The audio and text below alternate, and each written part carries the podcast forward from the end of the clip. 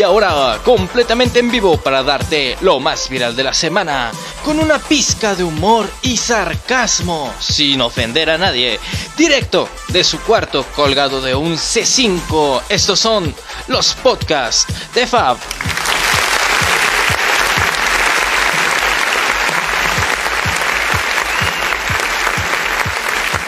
Sí, sí, sí, sí, probando, probando. 1, 2, 3, 1, 2, 3. Bueno, pues, ¿cómo están chicos y chicos y chicas, amigos, amigas, todos, todas, bienvenidos de nuevo a otra emisión más de los podcasts. Los podcasts de Fab, sí, cómo no. Pues estamos aquí, estamos empezando con toda la actitud. Estamos llegando tarde, evidentemente, porque, bueno, pues así es esto, ¿no? Estoy cachando, estoy...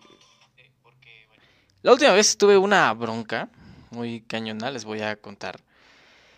¿Qué fue lo que pasó? Estuve transmitiendo todo el tiempo, según yo, con música. Hasta hacía pausas para que la música tuviera su, su, debida, su debido tiempo. Y ahora resulta que viéndolo después, ni siquiera había música. Entonces yo como loco, callado. Y lo peor es que el micrófono no se cerraba, ¿no? Pero bueno, esta hermosa noche de viernes, cuando ya son las 9.10, como les digo, tarde, pero seguro, estos son los podcasts de Fab. Y pues ya vamos a empezar, ¿no? Porque ahí tenemos, tenemos varias cosillas, varios detalles que están bastante, pues, perturbadores, ¿por qué no? Bastante, bastante perturbadores, ¿no? Entre ellos, pues que en realidad estamos pues de nuevo este precioso gobierno acaba de jugarnos una, una, una broma, una triquiñuela, una triquiñuela de esas graciosas, ¿no? Porque, pues porque hace unas cuantas horas, pues mm, siempre sí, que siempre no, que viva México, ¿no? hemos regresado al semáforo amarillo. Regresamos a semáforo amarillo justamente después de que las mágicas elecciones nos hicieran regresar al semáforo verde. ¿Cómo ven? ¿Cómo ven? Pues esta, esta noticia, esta noticia, dice aquí, pues nada más y nada menos que pues regresamos.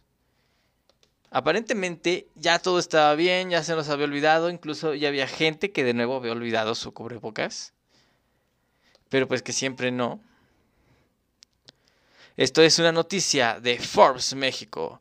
La Ciudad de México regresa a amarillo tras dos semanas de estar en verde. Como ven, el viernes pasado había 615 personas hospitalizadas por COVID-19 en la capital y para hoy subió a 642.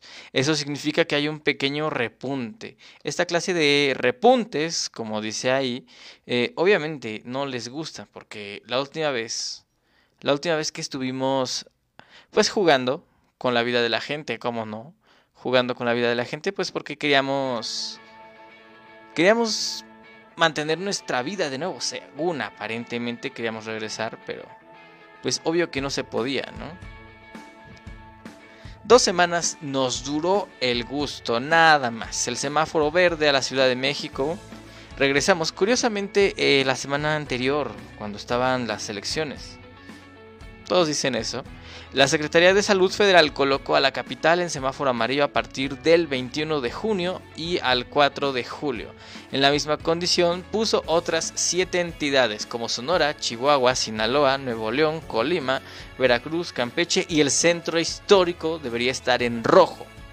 Pero bueno, por la tarde en su conferencia de prensa, la jefa de gobierno, nuestra eh, pobre señora Claudia Sheinbaum, había declarado que la pandemia en la Ciudad de México estaba contenida y pues y no se informó nada sobre un cambio de semáforo, incluso se anunció el incremento de aforos en eventos de entretenimientos, en espacios cerrados, cines y teatros. También se había hablado eh, de que el aforo al 60% en acuarios, archivos históricos, bibliotecas, autocinemas, billares, boliches, gimnasios, museos, demás. Pero más tarde, y luego de que la secretaria ya estuviera en su casa degustando su sopita, eh, la Secretaría de Salud Federal informó pues que siempre no. México regresa al semáforo amarillo y el gobierno capitalino salió a decir que respetaría las definiciones federales. Pues que siempre sí y que siempre no. De nuevo estamos en el amarillo, muchachos. Dos semanas nos, duró el gusto, ¿no? Entonces, ¿qué va a pasar? va, el señor López Gatel va a regresar sus, sus golondrinas que le cantaron. Porque todos chillamos cuando se fue. Bueno, en una tarjeta informativa, el gobierno de Sheinbaum señaló que solamente un punto regresó a la ciudad, de la ciudad, perdón, regresó al semáforo amarillo. De acuerdo con la última estimación de riesgo epidemiológico recibida por el gobierno de la Ciudad de México, el único indicador que ha presentado un incremento a nivel de riesgo es de un punto. Un punto nada más, que altamente es sensible a cambios de números de casos en COVID-19. Aún con estas variaciones en el número de casos, la Ciudad de México continúa cercana al mínimo, al, mínimo histórico. Bueno, pues ahí está, empezamos bien, terminamos mal la semana, pero empezamos bien los podcasts de Fab. Como siempre, pues te digo, comparte este stream en tus en todos los lugares que conozcas, ¿no? Eh, si estás en tu casa, pues en tu casa, eh, pues con todos tus amigos, ¿no? Tenemos varias cosas que hablar, ¿no? Como eh, el caso del policía que, que fue despedido por andar haciendo el delicioso, el sin respeto, en una estación del metro. La cuestión esta que tenemos con esta mujer, Bárbara.r y su amigo el nutriólogo, que igual explotó esta semana, ¿no? Y más cosas. Entonces, pues ya saben chicos, compartan este stream. Vámonos porque vamos empezando Rikis. Las noticias más virales.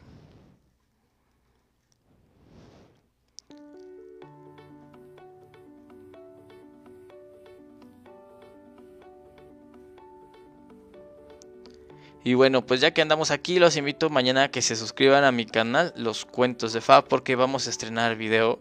Andamos probando también acabamos de sacar Twitch. Ya tenemos Twitch, ya vamos a hacer de todo. Ya vamos a compartir juegos, vamos a reaccionar, bastantes cosas que le gustan a la chaviza, ¿no? Más que nada, porque esa es la idea, llegar a la chaviza. También vamos a hablar de esta cuestión de Animales Fantásticos 3, que está en problemas. Ya están a una rayita de la cancelación, están a nada de cancelar lo que son este pues estas cuestiones estas cuestiones sobre pues muchísimas irregularidades que han habido, la cuestión con Johnny Depp, muchísimas cosas, ¿no? Pues ahora sí vamos a darle, vamos a empezar porque esto está riquísimo, delicioso. Tráete una copita de una copita de café. No, el café no se toma en copa, ¿no?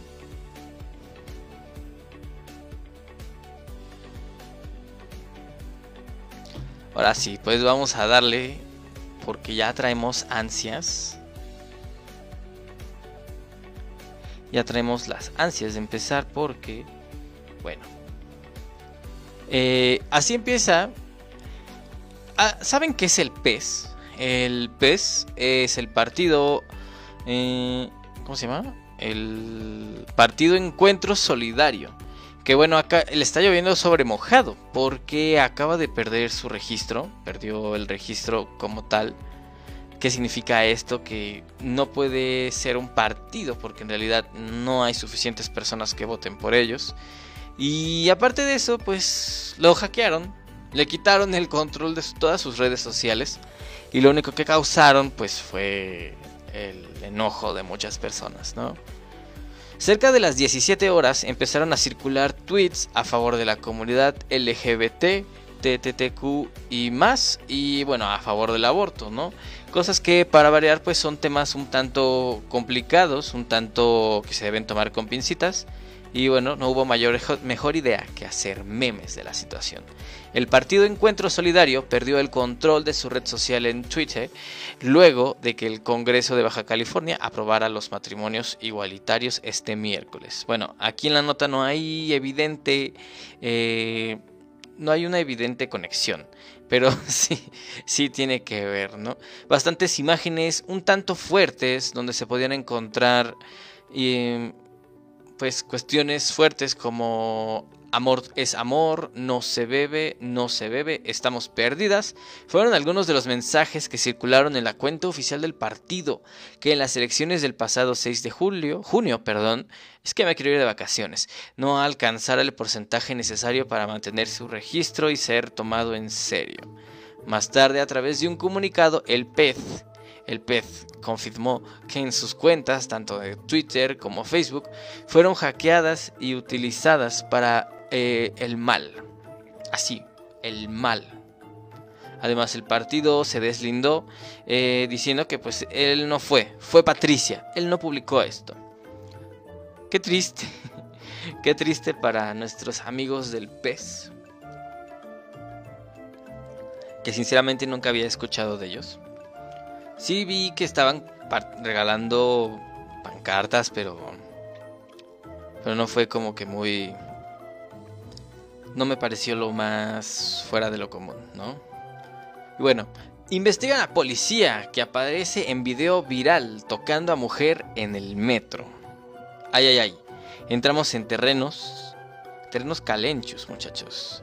Luego de que se viralizara en redes sociales un video en el cual se observa a un elemento de la Secretaría de Seguridad Pública cuando toca el gluteus maximus de una mujer, la dependencia preventivas dio a conocer que ya inició una investigación interna para deslindar responsabilidades al tiempo que anunció que el agente ya fue identificado y se trabaja en la destitución del oficial. Sin, detallar, perdón, mucho sobre dónde ocurrieron los hechos, de momento se sabe que el incidente se registró en las inmediaciones de la estación Juárez de la línea 3, o sea, por aquí, por aquí por mi cantoncito, ¿no?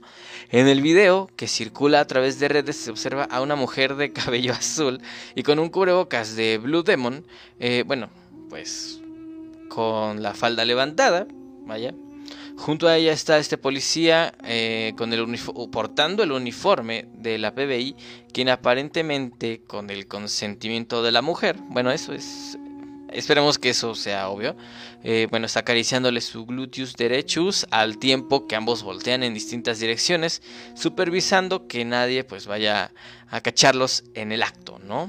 Aunque se dio a conocer que presuntamente la, la grabación fue realizada por otro policía también al resguardo del metro, por estos hechos se indicó que además de ser destituido, el policía fue puesto a disposición de asuntos internos de la Secretaría de Seguridad y C. Y en las próximas horas se, se definiría su situación. ¿Cuál es la bronca aquí? La bronca aquí es que, o sea, no tiene nada de malo. Si es su pareja, está bien, se pueden grabar, pueden hacer lo que quieran, mientras como tal no afecten a los demás, ¿no? En este caso, los afectados, ¿quiénes son? Pues, pues la policía como tal, el departamento de policía, pues porque trae el uniforme. Si lo hubiera hecho en su casa, si lo hubiera hecho en pues en su patio, ya si se quiere ver un poquito más extremo, fetichista, pues en el patio, en la azotea, pues órale, ¿no? Pero en el metro, aparte no está tan fuerte el video, o sea, hay peores cosas, digo, si nos metemos a TikTok, que por cierto, síganme en TikTok, como los cuentos de Fab, eh, pues hay peores cosas, hay situaciones más explícitas. Y aquí como tal, pues el señor no es tan fuerte, ¿no? Aunque el hecho de que traiga el uniforme demerita bastante sus acciones, ¿no? En cosas no tan agradables, Diego H. ¿Quién es Diego H? Bueno, este, es, este, este, basura humana fue la persona que se viralizó este fin de semana cuando atropellaran a Poli Olivares y Fernanda Cuadra en un video que desgraciadamente se viralizó bastante rápido. Versiones señalan que podría estarse escondiendo con su familia en el estado. ¡Oh! Qué extraño.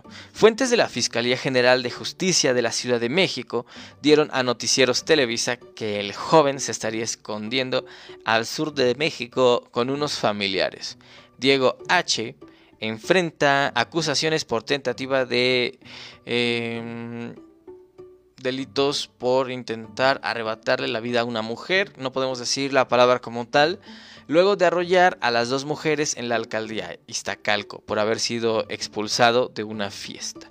La Fiscalía Territorial de Iztacalco, por su parte, consideró que existe el riesgo para las víctimas y ordenó brindar medidas de protección a favor de ambas. Vaya, por fin hacen algo bien. No obstante, tanto Fernanda Cuadra como Poli Olivares se encuentran sumamente graves en el hospital, donde luchan por su vida desde el día del ataque. Bueno, aquí nos detallan cuestiones de estas mujeres y en realidad no vale la pena entrar en esto, ¿no?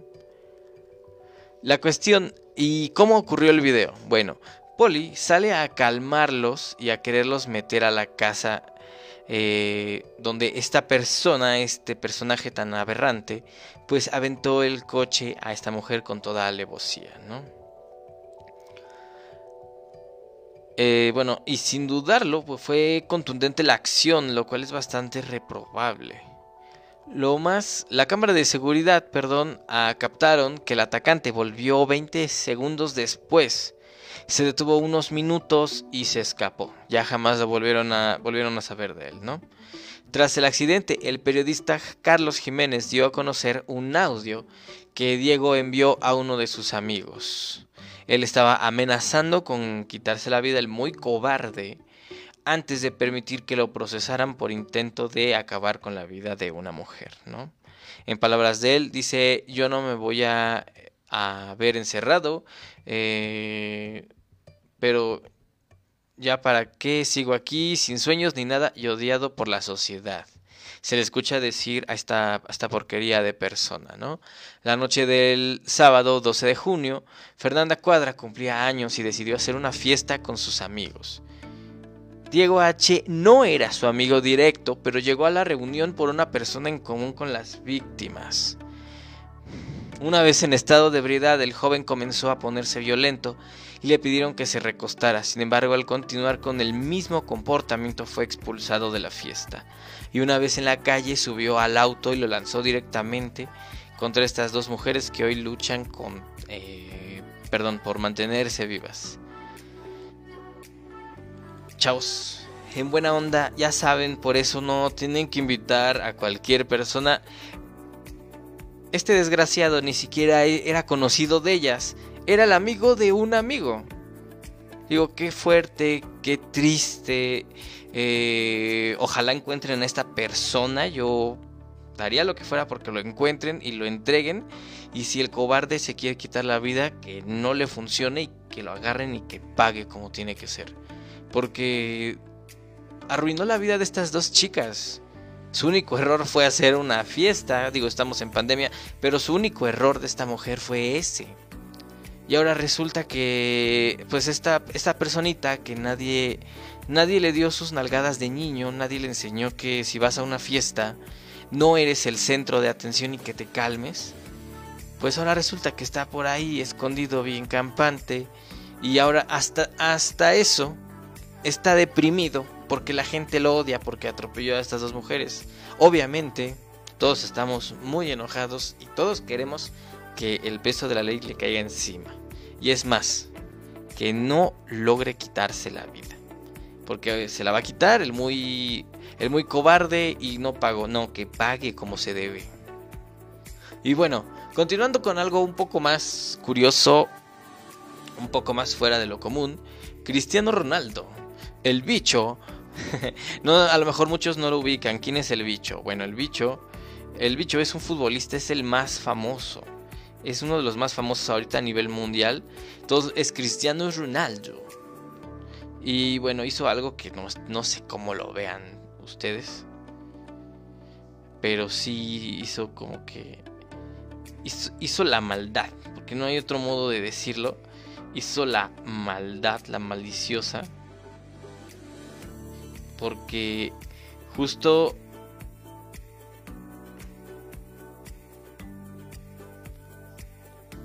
porque justamente Cristiano Ronaldo quitó botellas de Coca-Cola y las acciones curiosamente comenzaron a bajar. Esta es una noticia de CNN español. La superestrella del fútbol portugués Cristiano Ronaldo quitó de su vista dos botellas de Coca-Cola, una uno de los patrocinadores más grandes de la Eurocopa.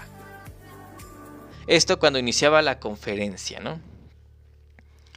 Y tras ello mostró una botella de agua a los medios. ¿Cómo fue? Bueno, el delantero de la Juventus y Portugal miró hacia un lado antes de alejar las dos botellas de cristal que se encontraban frente a él y al decirle a los periodistas beban agua mientras su micrófono aún estaba apagado.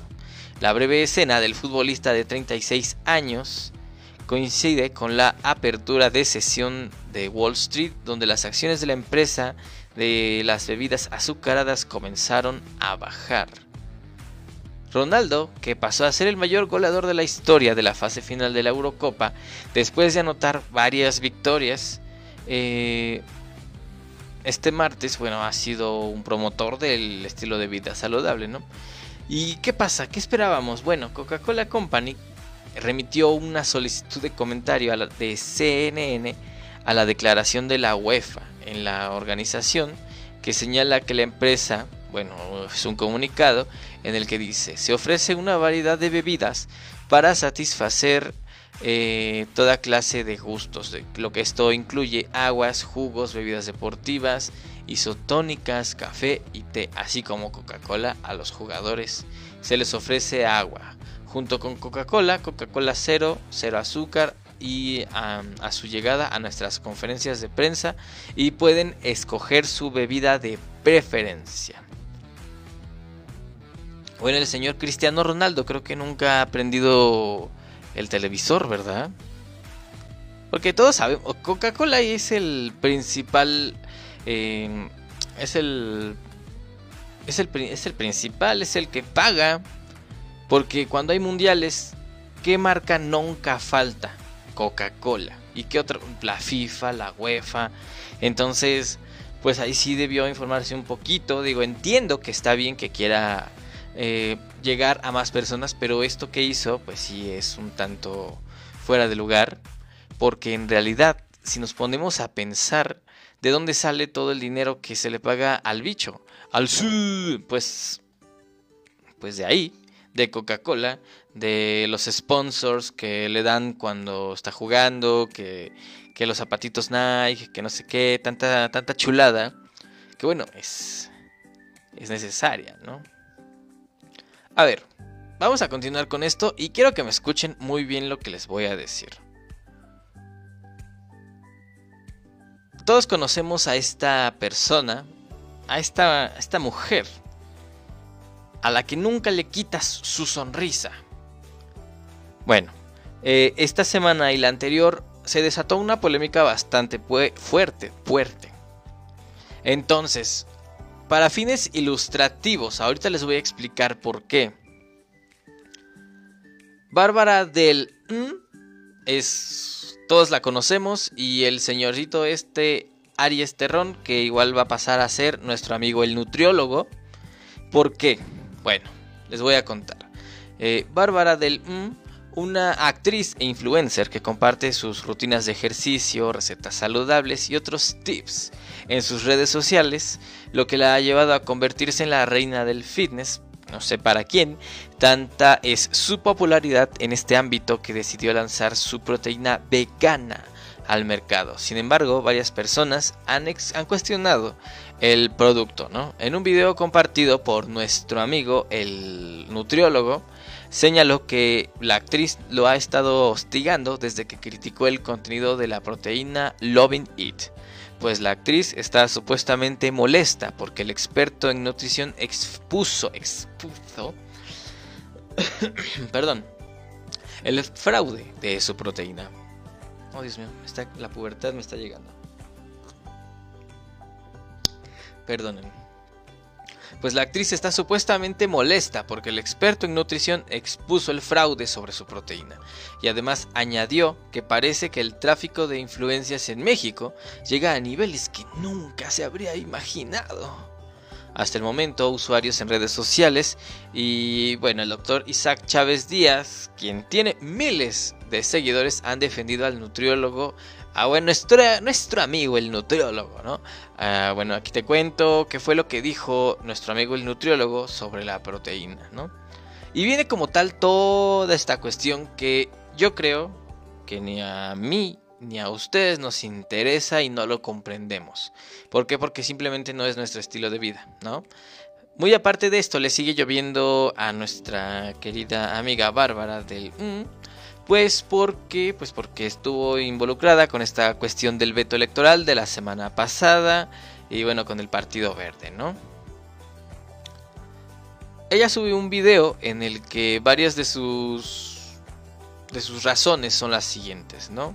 Díganme inculta por no saber de la veda electoral, pero me gustó la causa y la apoyé. Escribió en sus redes sociales la, la, eh, perdón, la controvertida actriz fitness sobre su apoyo al Partido Verde, ¿no? La influencer subió un video a Instagram en el que justificó su apoyo al Partido Verde, envuelta en la polémica por la proteína Loving It. La actriz, pues, Bárbara del... Mm, atizó el fuego. Bueno, yo no creo que lo haya calmado, al contrario, creo que les dio motivos al fijar su postura sobre su participación en la campaña.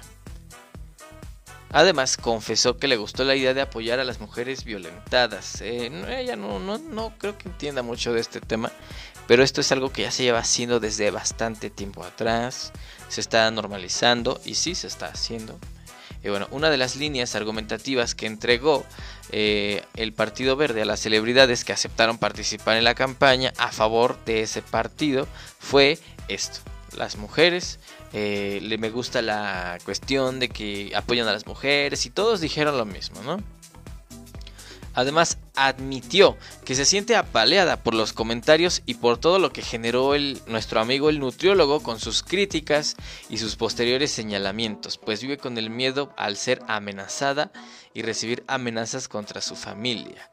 Esta, estamos parafraseando lo que dijo ella, como lo hiciste tú, amigo nutriólogo.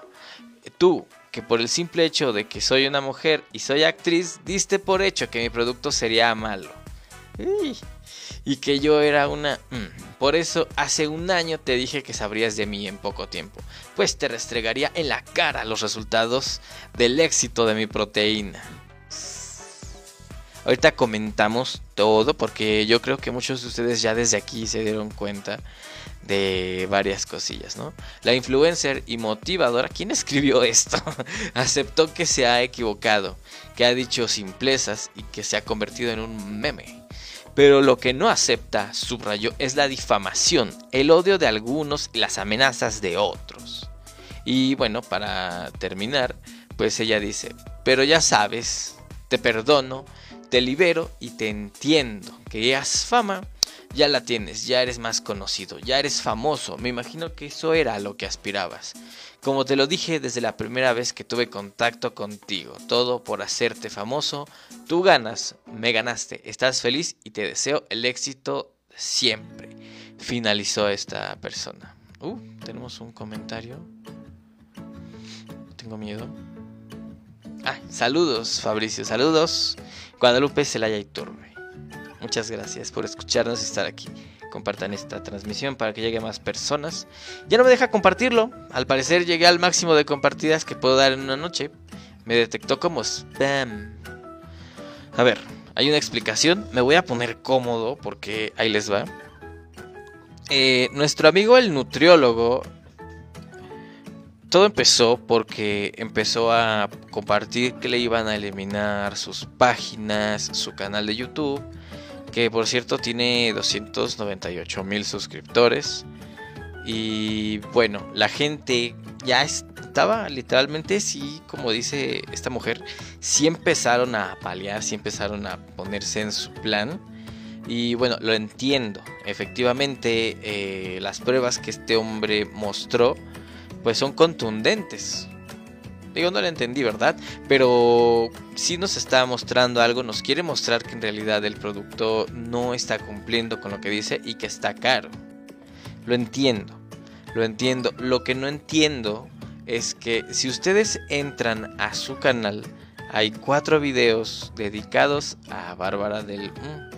Hay cuatro videos y esos cuatro videos, como tal, se nota cómo empieza a haber un bajón cómo este chavo pues empieza a tener broncas con su imparcialidad porque eh, comienza muy bien. El primer video que él subió hablando de este, de este tema tiene un título similar a lo que les voy a decir, que empieza así, analizamos la proteína de Bárbara del... Está bien, ahí está bien, ¿no? Eh, pero ya los demás videos se nota claramente que obviamente le funcionó la... Vaya, pues le funcionó le funcionó el meterse con esta persona, porque sí, vaya que es, es buleable esta mujer, desgraciadamente. Entonces, la segunda... El segundo video que subió, ya más escandaloso, ya más llamativo, incluso el, el título, desde ahí dice, este, es ilegal, analizamos la proteína de... Y otra vez, ¿no? Pero se nota, porque el, el, su canal como tal habla de pues de nutrición, habla de cosas, de productos de influencers que tienen que ver con este mundo del ejercicio. Y hasta ahí estaba bien. Ya de ahí para acá sus videos, o al menos los que están este, dedicados a, la proteína, que por cierto deja de ser la principal, este, la principal en, en esto, entonces, el segundo video tiene este nombre. Yo me metí a ver todos, ¿eh? Me metí a ver todos los videos, a pesar de que empezaban a hablar de triglicéridos y sales y azúcares y no sé qué. Eso no lo entendí, pero lo que sí entendí, pues es que, eh, como les, les comento, está, está muy por debajo de lo que dice tener y el precio es muy caro. Órale, nunca habíamos visto esto en productos influencers, órale. Pasa que el tercer video ya se vuelve personal. Incluso hasta yo me saqué de onda porque ya se vuelve personal, ya está tocando temas que no debería de estar tocando, que claro, es un canal libre, puede hablar de lo que él quiera, sí, pero ya no tiene nada que ver con lo que con la problemática que él nos estaba mostrando, ¿no? Quedamos claros que como tal no conviene comprar esta, esta cosa, ¿no? Este suplemento alimenticio o esta cosa vegana. Que pues, para el caso de las personas que escuchamos, no creo que seamos muy adeptos a esto, ¿no? Se vuelve más personal, porque el tercer video eh, tiene una frase, no, no les puedo decir exactamente cómo dice, pero dice, Bárbara del, mm, has caído muy bajo, no pude creer que hicieras esto.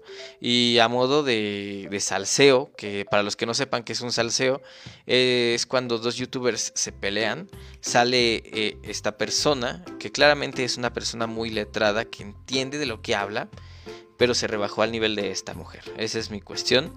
Eh, entonces sale él muy enojado diciendo, es que cómo es posible que has caído muy bajo, Bárbara, has caído muy bajo. Porque has contratado menores de edad y en automático se te prende el switch cuando alguien dice, has contratado menores de edad, dices, ¿cómo? ¿Otra vez? Entonces terminas de ver el video y claramente él está enojado porque en sus videos ella pues contrata pues sí personas menores de edad que la verdad están diciendo cosas muy muy gruesas porque son niñas de 12, 13, 14, incluso 15 años y hablan, es que desde que tomo la, la vitamina de Bárbara del eh, pues ya ya no tengo problemas de alimenticias, ya no tengo hambre a cada rato. Mija, usted está en crecimiento. Tiene que comer. ¿Cuáles problemas alimenticios? O sea, que alguien me ponga en contexto. Eso está bien. Eso sí lo entiendo. Pero esta persona parece olvidar que no, eh, que Bárbara del mm, no fue como que llegó y a ver, tu niña, ven, vas a decir esto, esto y esto. O sea, obviamente sí es cierto, así fue. Pero ¿quién, quién tiene más poder sobre una persona que es menor de edad? Obviamente no es Bárbara del... Mm, no. Quien tiene poder sobre este menor de edad pues son sus padres. Y si sus padres dieron autorización a que mi hija diga esta sarta de babosadas, perdóname, pero ahí la culpa no es toda de Bárbara del... Mm. También es culpa de los papás. Porque si los papás tienen para darle a una niña 1600 pesos, que es lo que cuesta esta, esta cosa alimenticia, que quién sabe qué sea, obviamente no necesitan dinero. Entonces, seamos congruentes. No podemos apalear a alguien por todo. Digo, ella no fue ella personalmente le dijo, niña, tú trabaja para mí, di lo que yo quiera. No, es, es una empresa. Es como todo. Obviamente esto de, ¿cómo se llama? Love Health, o no me acuerdo cómo, cómo se llama. Claramente ella no es la dueña, claramente ella está prestando su, su imagen, está prestando su, su voz, está prestando todo. Entonces, pues no hay que apalearla tanto. Digo, hay que exponerla como tal, sí. ¿Hay problemas con este suplemento alimenticio? Claro que sí. ¿Debería dejarse de vender? Claro que sí, definitivamente. Pero desgraciadamente estamos en un país en el que ya mostró sus pruebas, ya mostró pues las pruebas las mandó a un laboratorio de gobierno. El gobierno mismo tuvo esas pruebas, vio que efectivamente lo que decía la etiqueta de atrás pues no es lo que están vendiendo. Respecto al precio, pues no podemos hacer nada.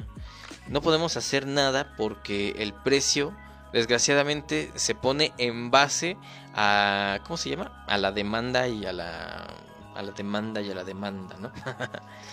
Entonces, como tal, claramente le funcionó a este chico porque me imagino que aumentó en números. Pero le empieza a salir el, tiro por, por Detroit, ¿no? Como dicen los jóvenes, le empieza a salir mal. ¿Por qué? Pregunta, ¿por qué cuando yo trato temas así fuertes, no digo los nombres o los manejo como si fueran personas detenidas? Lo, me apelo como el, el presunto inocente, presunto culpable. Porque Facebook, YouTube, Twitter, Twitter sobre todo, eh, todas las redes sociales tienen una cuestión bastante fuerte con el ciberbullying. Entonces, en cuanto una persona empieza a tirarle a una a otra persona en el afán de pues de hostigar, de acosar, eh, pues te cierran, eliminan tu contenido. Esto mismo le pasó a este joven porque esta semana aparentemente él mismo empezó a publicar que si iba a desaparecer su canal es porque Bárbara eh, empezó a hablar con Mr. Facebook, con Mr. Twitter, con Mr. YouTube porque estaba siendo muy grosero y en realidad estaba afectando a la pobrecita de Bárbara, ¿no? Obviamente eso sí pasa, eh, tú te puedes quejar independientemente de quién seas si tú ocupas la, palabras fuertes, como cuáles, como acoso, como hostigamiento, como supercalifragilístico espiralidoso.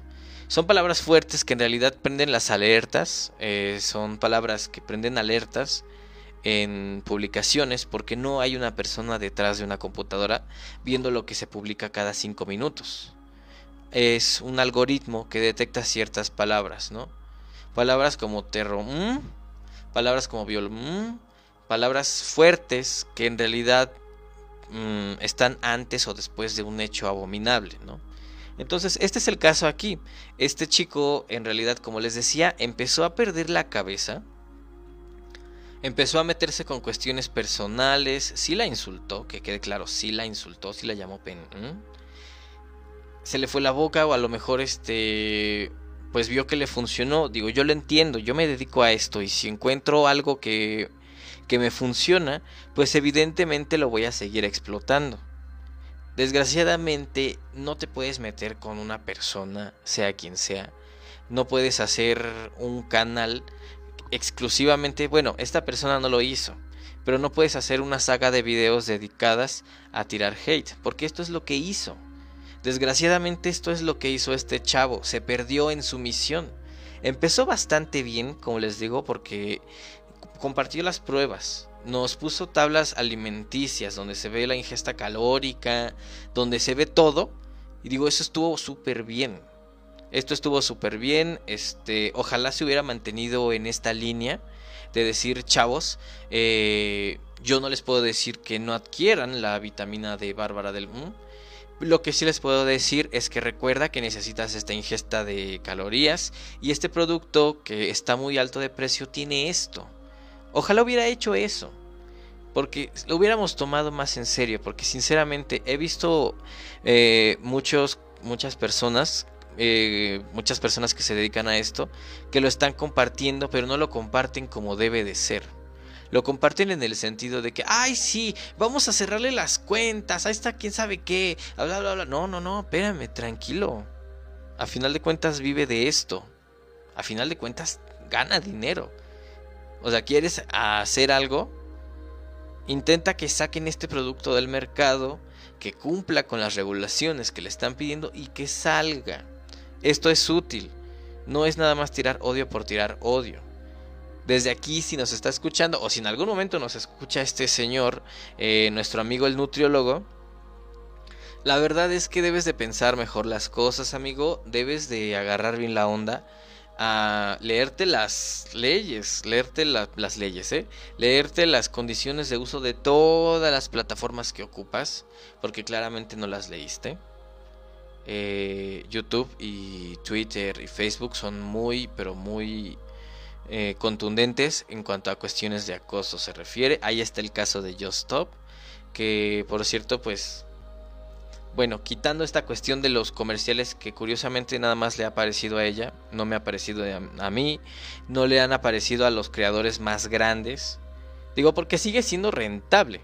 Porque si no, eh, nuestro amiguísimo, bueno, nuestro amiguísimo, ¿eh? el dios Fede Lobo, eh, varios streamers siguen subiendo contenido, ninguno ha hablado de esto más que ella. Son cuestiones cuando empiezas a quemar tu canal, empiezas a quemar tu, tu lugar. ¿Cómo? Pues aparentando ser un tanto más, más rudo por decir las cosas, porque a final de cuentas, aunque no haya un contrato cuando tú abres una plataforma y dice, ahí le picas donde dice aceptar términos y condiciones, estás aceptando lo que ellos te digan. Y si ellos te dicen, los martes no debes de publicar nada, al momento de tú darle a la ahí el cuadrito y decir aceptar y a presionarle donde dice que no eres un robot, ya aceptaste, te friegas. Eso pasa por no leer. Y bueno, ni modo, ¿no? Y continuando, vamos con los espectáculos. ¿Por qué? Marvel Studios podría ser técnicamente responsable de las películas en solitario de Spider-Man, protagonizadas por Tom Holland como Peter Parker, ya que según el acuerdo actual de Sony, eh, el, acuerdo actual con Sony, pero los fanáticos de los cómics serán plenamente conscientes de que tenemos varios personajes diferentes. Sony aprovechó ese hecho para poner a Miles Morales, esto en la película de Spider-Verse, que fue una película bastante buena. Pero bueno, acaba de llegar un rumor, es un rumor que se manejó en varios lugares, en los que Sony podría estar, intentar empezar otra saga de películas basadas en un arco de cómics, o sea, en varias historias conocidas como la saga de los clones, ¿no? En las cuales eh, nuestro protagonista Peter Parker, al ser clonado, eh, descubriría que hay varios iguales a él, ¿no? Entre ellos una persona llamada Ben Reilly.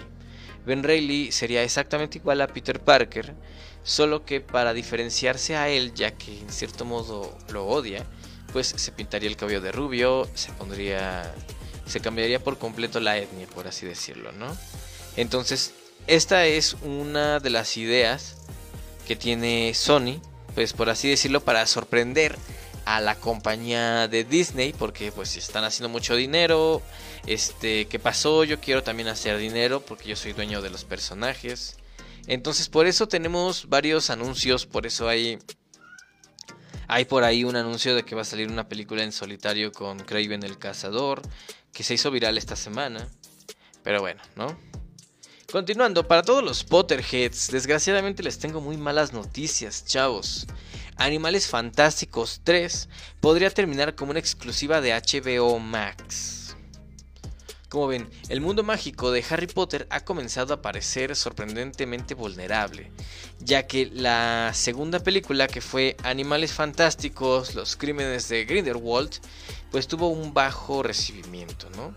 Aparte de esto, y bueno, yo no siento que tenga que ver, pero bueno, eh, la aparentemente transfobia de JK Rowling, que explotó el año pasado, pues han tenido que ver para afectar a esta a esta saga que de por sí no anda muy bien, ¿no? Aparte del hecho de apoyar a Johnny Depp como Grindelwald ah, después de que perdiera una, este, una disputa legal en la que desgraciadamente el caso terminó y él fue reconocido como lo que aparentemente es que es un abusador de mujeres, ¿no? Todo esto pone a, Animales Fantásticos 3 en un terreno bastante inestable. Aparte de esto, hay varios retrasos. Eh, ya la gente en realidad ya no tiene interés en esto. Hay unas cuantas personas. Entonces han tenido, han tenido el gran acierto, o esto es un rumor, de que aparentemente llegaría en forma de stream. O sea que no llegaría a los cines porque ya no es rentable. Eh, aparentemente se tenían previstas 5 cinco, películas de animales fantásticos. Esto significa, o esto significaría que tendríamos más entregas, ¿no? Pero viendo el fiasco de producción que ha habido, todas las cuestiones entre el COVID que hizo que entraran y salieran en cuanto a producción, pues todo parece indicar que las películas, que Animales Fantásticos 3 es el final. Hasta ahí quedaría, quedaría incompleta, si no es que todos los personajes mueren y ya. Así es como más o menos piensan manejarlo, ¿no? Más allá hay bastantes cuestiones, ¿no? Cuestiones como cuáles. Eh, Warner efectivamente sabe de esto. Eh, no creo que sea ninguna eh, coincidencia que todos los años los, el antiguo grupo, o sea, el antiguo casting de Harry Potter, querían estar alejados de estos personajes y curiosamente, en cuanto empezó esta cuestión, pues ya empiezan a publicar que Harry Potter, que si les gustaría ver el final, que cosas así. Entonces, muy probablemente estamos ahí como que al regreso de algo. Aparte, por ahí se estaba manejando que querían que hubieran series, que hubieran no sé. La cuestión es que no siguen sin escuchar a sus fans. ¿Qué piden los fans? Bueno, los fans de Harry Potter piden que se continúe con la saga porque Vaya, si Rápido y Furioso puede tener 10 películas, 2 spin-offs, series animadas, yo no veo por qué esto no lo tendría, ¿no? Porque efectivamente tiene mucho, mucha tela por cual cortarle, ¿no? Pero siguen duro y duro con Animales Fantásticos, que la verdad muy pocas personas les gustó. Eh, viene un juego, un juego de mundo abierto que se va a llamar Howard's Legacy. Eh, entonces pues como tal hay franquicia para rato, están buscando reactivarla. Y bueno, esperemos que no haya pasado mucho tiempo porque créanme que al pasar mucho tiempo puede haber un recibimiento bastante eh, frío. Y si no genera lo que buscaba, pues ahora sí. Eh, Harry y sus amigos murieron al final de la película. Hasta ya se acaba la película. Entonces, pues esperemos que, que sea bueno, ¿no? Y que sea bueno. Otra cosa que se acaba de filtrar, el destino de Batman en la película de Flash. No sé si vieron esta semana, subieron un anuncio, bueno, subieron una foto de lo que podría ser el traje de Flash, que luce más rudimentario, tiene unos acabados un poco más, pues finolis, un poquito más detallados que en anteriores entregas, incluso la serie pues es un traje de leotardo, mientras que en la versión de Zack Snyder es un traje pues ligeramente táctico porque está hecho de modo en el que no te puedes no te va a no vas a no vas a prenderte en llamas por estar corriendo, ¿no? Entonces, muy aparte de esto, se estaba planeando o se está planeando, se está grabando una película de Flash, ¿no? Entonces, hay mucho que esperar en la película de Flash. Y una de ellas es el regreso de Batman de Ben Affleck, ¿no? El, Batman de... Para los que no sepan quién es, es el Batman de... De mi mamá se llama Marta. El y aparte de eso, va a regresar Michael Keaton, que muchos a lo mejor son muy jóvenes, pero Michael Keaton fue el primer Batman eh, bueno, el segundo Batman, perdón, el segundo Batman en aparecer con un actor consagrado. El primero fue el Batman Panzón del Batiboogie de la serie de los 60, ¿no? Entonces aparentemente regresa, está firmado, ya subió una foto, perdón. Eh, se estableció, eh, no sabemos qué relación va a haber, pero aparentemente esto aparece después de la Liga de la Justicia, pero no sabemos cómo va a terminar, ¿no? Como sabemos, The Flash eh, va a reiniciar este universo de películas, ya que es una adaptación suelta de Flashpoint, Flashpoint Paradox, eh, en la cual el corredor escarlata pues reinicia la realidad al intentar salvar a su madre, ¿no? Es una historia bastante buena que les recomiendo muchísimo. ¿Cómo terminará el arco de Affleck en la franquicia y marcará la última vez que sale él, ¿no? De hecho, por lo que estamos escuchando, hay una finalidad sobre el papel del actor Ben Affleck en The Flash, pero eso es posible. Esto es imposible, es posible porque puede que regrese en un en una en una entrega futura, ¿no? Aparentemente se está planeando que Ben Affleck, que Batman, ese Batman entregue su vida, que bueno, se sacrifique para reiniciar la realidad. Esto dejándole el camino abierto al primer Batman que les comentaba, que es este... Ay, se me olvidó su nombre. Lo, y lo acabo de decir, fíjense. A este señor, ¿cómo se llama? Este... Perdón, Michael Keaton. Michael Keaton que podría regresar como Batman, ¿no? Entonces, pues estamos ansiosos por ver qué, qué va a pasar y también lo que va a hacer con con varios de esos personajes, porque incluso ya se presentó eh, lo que es un traje de, perdón, lo que es un traje de Superman, de Supergirl, perdón, de Superwoman, que también está bastante padre, digo, se aleja un poco del concepto presentado. Lo que sí es que la S es similar, pero no se hagan no se hagan falsas ilusiones, ¿no? Y bueno, muchachos, hemos llegado a ese momento se detuvo la música, porque hemos llegado a ese momento, ese momento de la noche.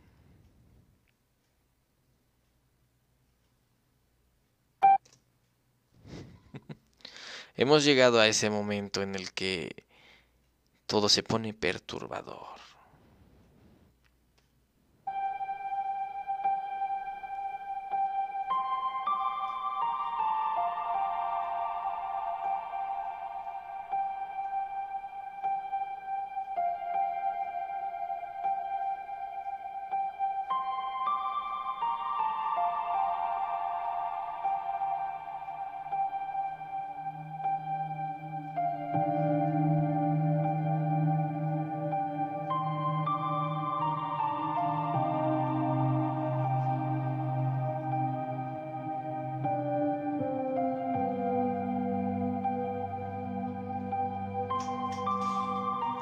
Alguno de ustedes puede haber oído que la corporación Disney es responsable de al menos un verdadero pueblo fantasma. Disney construyó un complejo llamado la Isla del Tesoro en Bakers Bay en las Bahamas. No comenzó como un pueblo fantasma. Los cruceros de Disney de hecho paraban en el complejo y dejaban turistas ahí para que se relajaran a todo lujo. Esto es un hecho Puedes buscarlo por ti mismo. Disney gastó más de 30 millones en el lugar. Sí, 30 millones. Y luego lo abandonaron. Disney culpó a las aguas someras demasiado como para que sus barcos pudieran operar de forma segura e incluso se culpó a los trabajadores diciendo que porque eran de las Bahamas eran demasiado perezosos para trabajar en un horario regular. Allí es donde termina la verdad de su relato. No fue la causa de la arena y obviamente no se debe a extranjeros perezosos. Ambas eran excusas bastante convenientes. Sinceramente dudo que esas fueran las dudas genuinas. ¿Por qué? Pues porque me, me informé. Cerca de la ciudad costera de Emerald en Carolina del Norte, Disney comenzó la construcción de el Palacio de Mowgli a finales de los años 90. El concepto era un complejo con temática de selva, un gigante palacio en el centro del asunto. Si no estás familiarizado con el personaje de Mowgli, te ayudaré a recordar. Sale en el libro de la selva. Si no la has visto en ningún otro lado, quizás lo conozcas como uno de los dibujos animados de Disney de décadas pasadas. Mowgli es un niño abandonado en la selva, esencialmente criado por animales y al mismo tiempo amenazado por otros animales porque tienen fuego. El palacio de Mowgli fue una construcción polémica desde el comienzo. Disney compró muchísimos terrenos caros para el proyecto y de hecho hubo uno en especial, ya que por la compra de ciertas propiedades el gobierno local explotó dichas casas solo para luego venderlas a Disney. Incluso una casa que apenas estaba terminada fue tirada, así como más, con poca o ninguna explicación. La tierra tomada por el gobierno era supuestamente para un ficticio proyecto de una autopista. Sabiendo muy bien lo que estaba pasando, la gente comenzó a llamarla la autopista de Mickey Mouse. Luego, estaba el arte conceptual. Un grupo de ejecutivos de la compañía de Disney organizó una reunión en la ciudad. Tenían la intención de convencer a todos de lo lucrativo que este proyecto sería. Cuando les mostraron el arte conceptual, este enorme palacio tipi gigantesco, rodeado de selva, cuyo personal serían hombres y mujeres en taparrabos, bueno, basta decir que a ninguno de ellos les gustó la idea. Eh, estamos hablando de un miembro de la multitud intentó asaltar el escenario, pero fue contenido rápidamente por los guardias, luego de haber partido uno de los carteles de la presentación con su rodilla. Disney tomó esa comunidad y esencialmente la partió al medio. Las casas fueron arrasadas y el terreno fue limpiado. No había una cosa que pudiera hacer o decir al respecto. La TV y los periódicos locales estaban en contra de la construcción al principio, pero de alguna forma, alguna demencial conexión entre el grupo mediático y esta empresa hizo que las opiniones se volvieran opuestas a las iniciales. Así fue como Disney había ganado esos millones en la isla del tesoro en las Bahamas para luego abandonarlo. Ocurrió lo mismo con el palacio de Mowgli. La construcción se completó. El complejo de hecho tuvo huéspedes. Las comunidades de los alrededores se inundaron de tráfico y las molestias habituales asociadas a afluencia de turistas perdidos y furiosos. Luego de la nada, todo dejó de funcionar. Disney lo cerró y nadie sabía qué diablos pensar pero estaba bastante contento por ello. La pérdida de Disney fue muy divertida y maravillosa para un gran grupo de personas que no querían este lugar desde el momento en el que se comenzó. Sinceramente no volví a pensar en el lugar después de enterarme de que había cerrado hace más de una década. Yo vivo tal vez a cuatro horas del lugar, así que realmente solo escuché los rumores y nunca me enteré de nada personalmente. Después leí un artículo sobre alguien que habría explorado el complejo de la isla del tesoro y publicado un blog entero sobre todas las locuras que habría encontrado, cosas que habían sido simplemente abandonadas, cosas destrozadas, pintarrajeadas, probablemente arruinadas por los ex empleados descontentos por haber perdido sus empleos.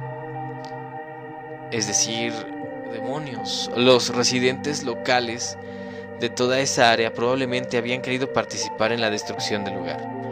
La gente allí se sentía tan enfadada por la isla del tesoro como la gente del palacio de Mowgli.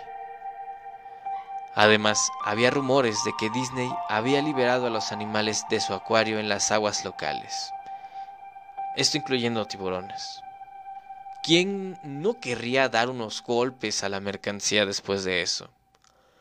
Bueno, a lo que voy es que este blog sobre la isla del tesoro me hizo pensar.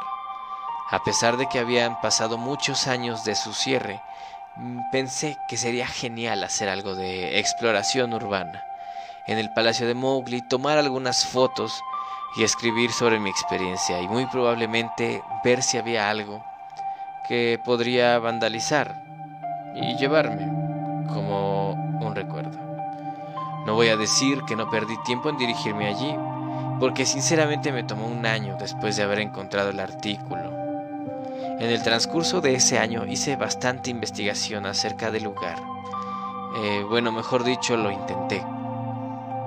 Naturalmente ningún sitio o fuente oficial de Disney mencionaba el lugar. Se habían encargado de borrar todo el rastro sobre esto. Aún más extraño, sin embargo, era que aparentemente a nadie antes de mí se le ocurrió esto. Ni siquiera publicar una foto o ninguno de los canales de TV. Nadie. Aunque claro era de esperarse si todos habían sido manipulados no iban a aclarar esta situación, ¿verdad? Recientemente me he enterado que las corporaciones pueden solicitar a Google eliminar enlaces de resultados en búsquedas, básicamente sin una buena razón. Pensándolo bien es probable no que nadie hablara del complejo, sino que sus palabras simplemente desaparecieran. Así que al final casi no pude encontrar el lugar. Todo lo que tenía para guiarme era un viejísimo mapa que había recibido en los años 90, con un artículo promocional enviado a personas que habían estado en Disney World. Supongo que yo lo había visto a fines de los 80, aunque esto era algo reciente.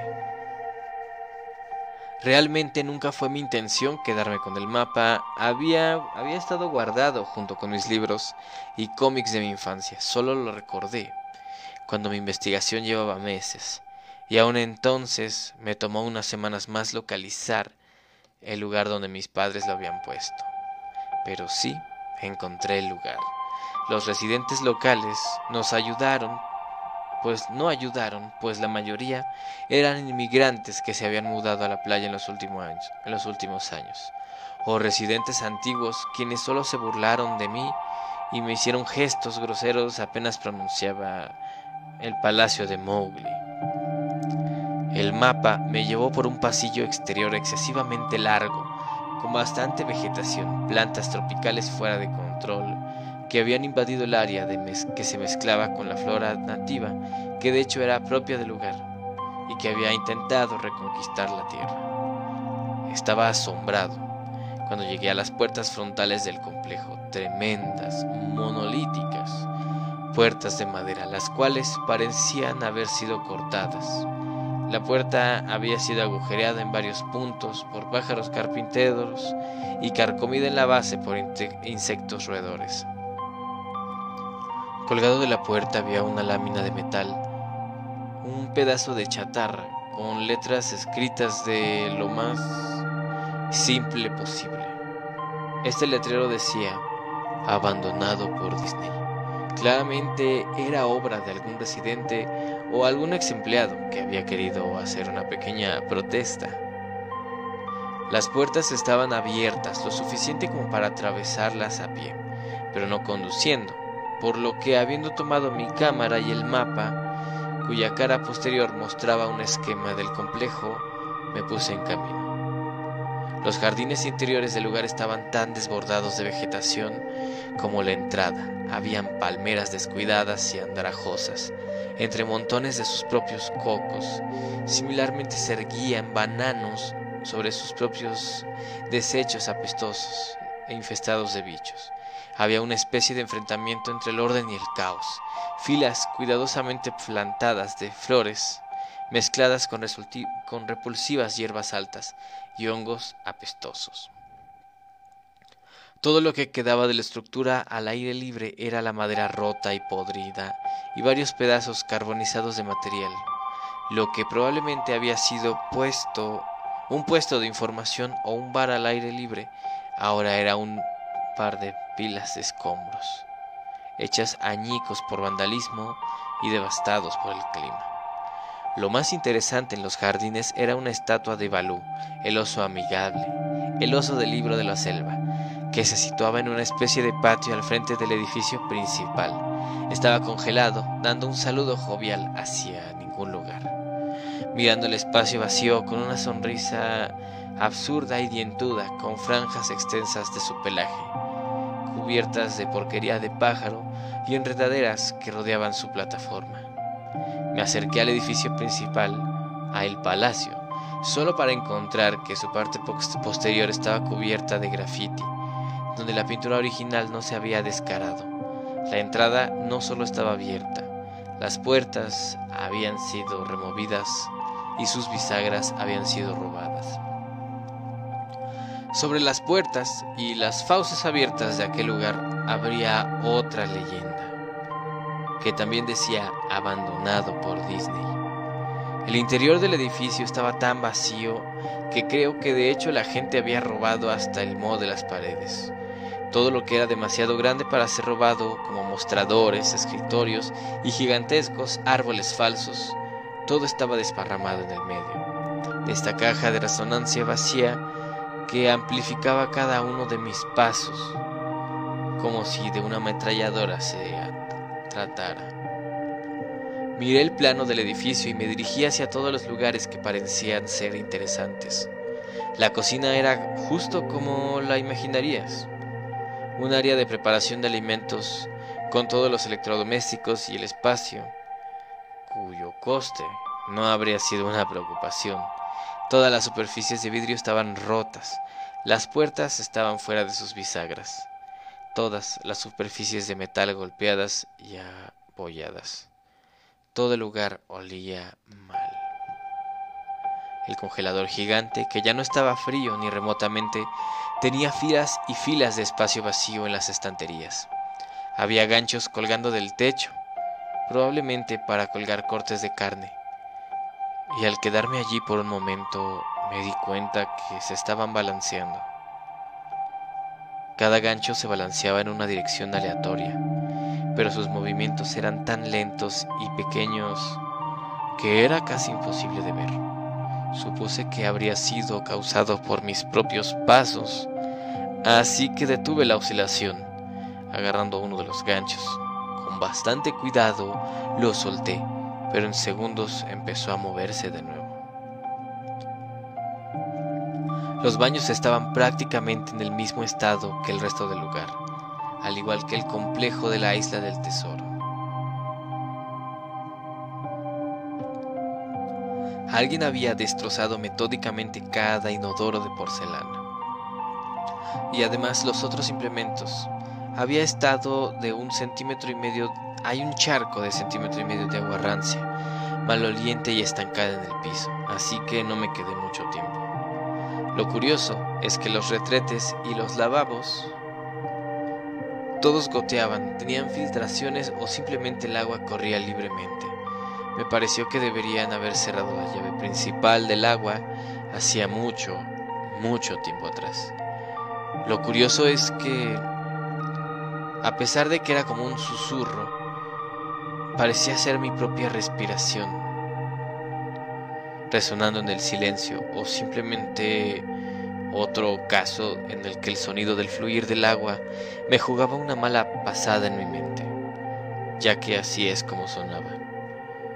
Lo sé, entiendo, entiendo lo ridículo que suena, solo narro lo que viví, la razón por la que pensé que podría haber habido una pérdida o corriente en esa habitación, o peor aún, vagabundos que se habían refugiado y que buscaban cómo hacerse de mis cosas. Ya habiendo vuelto a la puerta principal del palacio, pensé que no había encontrado nada que valiera la pena y que habría venido en vano. Al mirar por la entrada vi algo interesante en el patio, que al parecer había pasado por alto, algo que me daría por lo menos una cosa que podría obtener de todo este trabajo, aunque fuera solo una fotografía.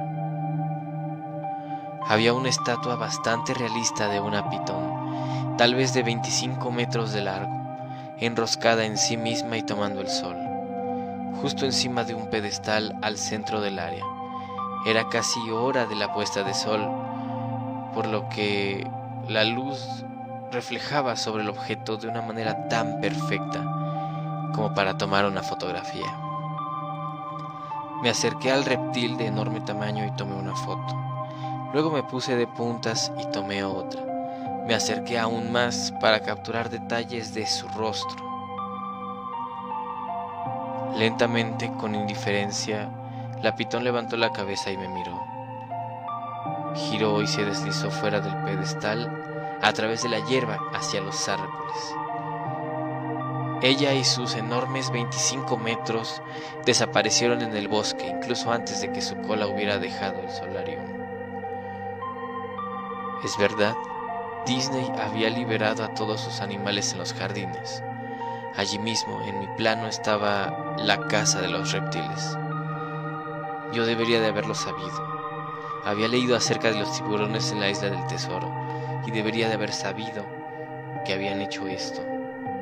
Yo estaba estupefacto, simplemente atónito. Mi boca debió haber estado abierta de par en par un largo rato. Parpadeé un par de veces y retrocedí. Justo donde la había, justo donde la serpiente había estado, ahora yacía de nuevo un vacío enorme. A pesar de que ya se había ido, definitivamente no quería correr ningún riesgo y regresé al edificio. Tomé unas cuantas respiraciones profundas y me abofeté a mí mismo para volver en mí después de eso. Busqué un lugar para sentarme ya que mis piernas se sentían como espaguetis. A esta altura, por supuesto, no había lugar para sentarme, a menos que quisiera apoyarme en vidrios rotos y alfombras en hojas muertas o subirme a un escritorio de cuestionable fiabilidad. Yo había visto una escalera cerca del vestíbulo del palacio y decidí ir a sentarme allí hasta que se me pasara esto. La escalera estaba lo suficientemente alejada del frente, por lo que estaba relativamente limpia, salvo por otra sorprendente acumulación de polvo. Arranqué un trozo de metal de la pared pintado nuevamente con la leyenda abandonado por Disney, a la cual ya me había acostumbrado. Coloqué el trozo en la escalera y me senté sobre él para que al menos mantener algo limpio encima de algo limpio. La escalera se dirigía hacia abajo, por debajo del nivel del suelo, y usando el flash de la cámara como una especie de linterna improvisada, vi que los escalones terminaban en una puerta de malla metálica, con un candado un letrero en la puerta, un verdadero letrero que decía solo personajes. Al fin encontré algo. Esto me animó un poco por dos razones. Uno, un área exclusiva para que personajes sin duda estuvieran ahí con bastantes cosas interesantes. Dos, el candado todavía estaba en su lugar. Nadie había bajado ahí. Ni los vándalos, ni los saqueadores, nadie. Este era el único lugar que realmente podría explorar y que tal vez encontraría algo interesante que fotografiar o robar descaradamente. Yo había llegado al palacio básicamente con la idea de que estaría bien tomar lo que quisiera, porque ya sabes, abandonado. No tomó mucho esfuerzo poder romper el candado en realidad no fue así. Lo que no tomó mucho esfuerzo fue reventar la placa de metal a la que el candado estaba enganchado. El tiempo y el deterioro habían hecho casi todo el trabajo por mí y me puse a doblar la placa metálica, lo suficiente como para sacar los tornillos, algo que aparentemente a nadie se le ocurrió o que no habría cómo hacerlo en ese entonces. El área exclusiva para personajes fue un cambio sorprendente y muy grato con respecto al resto del edificio al que había visto. Para empezar, una de cada dos o tres luces fluorescentes del techo funcionaban, aunque parpadeaban y se atenuaban esporádicamente. Además, nada, nada había sido robado o roto, más allá de que el tiempo y la exposición al aire se hacían notar. Era como una de esas películas posapocalípticas donde todo estaba en el momento de la evacuación. A medida de que caminaba por los pasillos, de esta área exclusiva para personajes las cosas solo se hacían más interesantes. Avanzando, encontré escritorios, mesas, papeles esparcidos y casi fundidos al suelo con el suelo húmedo. Una gran alfombra de moho que lentamente estaba adueñándose del verdadero tapiz carmesí. Todo era algo fofo, cualquier cosa de madera se desintegraba apenas le aplicabas la más mínima fuerza, y prendas de vestir colgadas en los ganchos en una habitación simplemente moviéndose. Una cosa que me molestó era que la luz era cada vez más escasa y menos fiable. Cuanto más me adentraba en las frías y húmedas cavidades del lugar. Finalmente llegué a una puerta de rayas negras y amarillas, con la palabra preparación de personajes 1. La puerta no se abría al principio, asumí que ahí era probablemente donde se guardaban los disfraces, y sin duda quería una fotografía de ese desastre, tan retorcido y apestoso. Por más que lo intentara desde varios ángulos y trucos, la puerta no se movía. Por lo menos hasta que me di por vencido y comencé a alejarme. Fue entonces cuando un leve chasquido y la puerta abriéndose lentamente con un chirrido. En el interior la habitación estaba completamente a oscuras, como boca de lobo. Utilicé el flash de la cámara en busca de algún interruptor justo en la pared, pero no había nada. Mientras yo buscaba, un fuerte zumbido eléctrico cortó mi entusiasmo. Una sacudida. Hileras de luces en el techo de repente se encendieron y parpadearon y atenuándose intermitentemente como las anteriores. A mis ojos les tomó un segundo adaptarse a la oscuridad.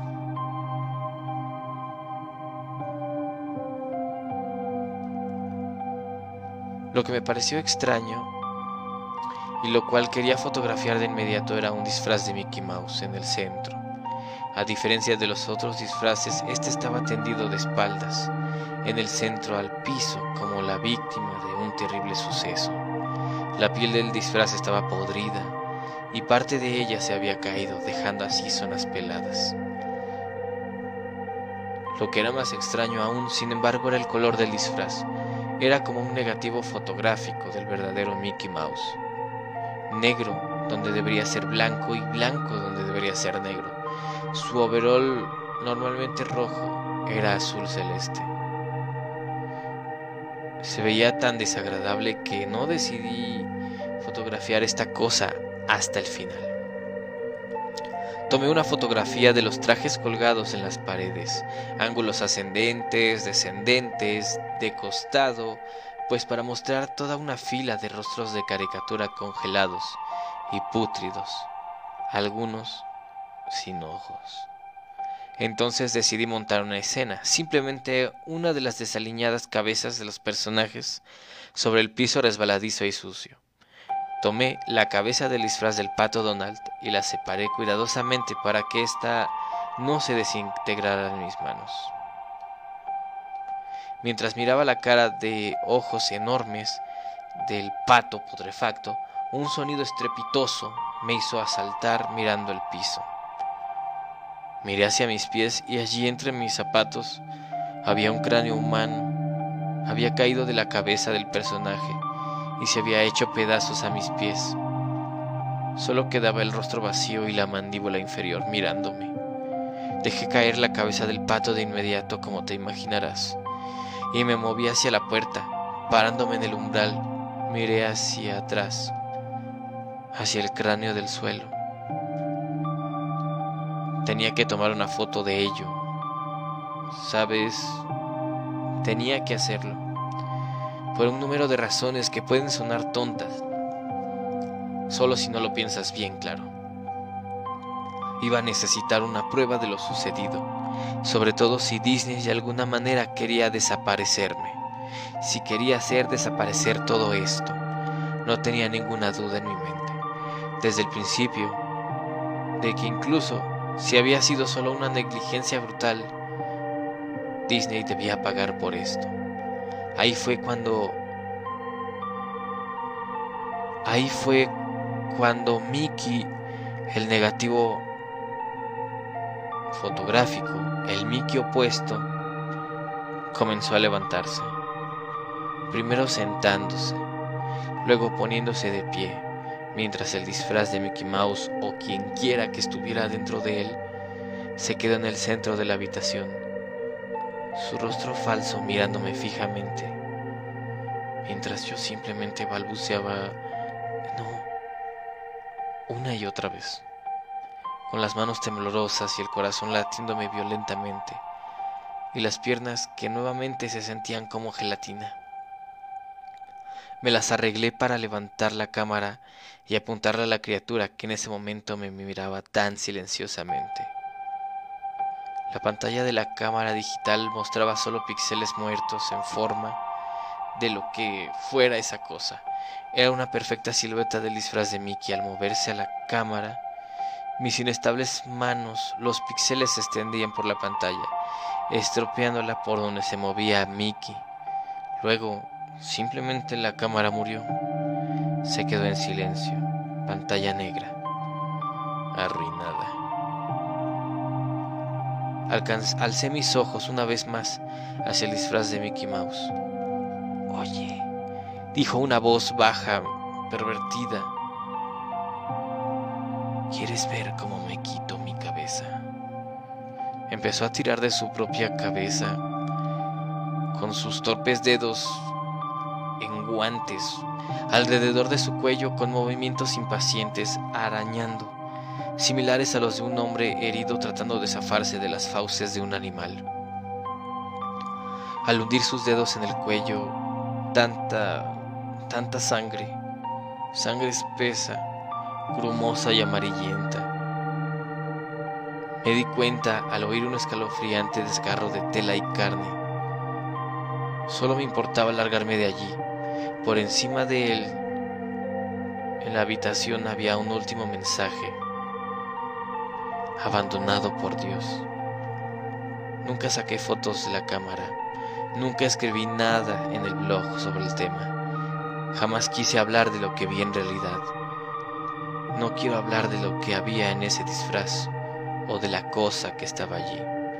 Salí corriendo del lugar, salvando mi cordura y probablemente mi vida y supe por qué Disney no quería que nadie supiera de este lugar. No querían que nadie como yo entrara. Ellos no querían que nada como eso saliera.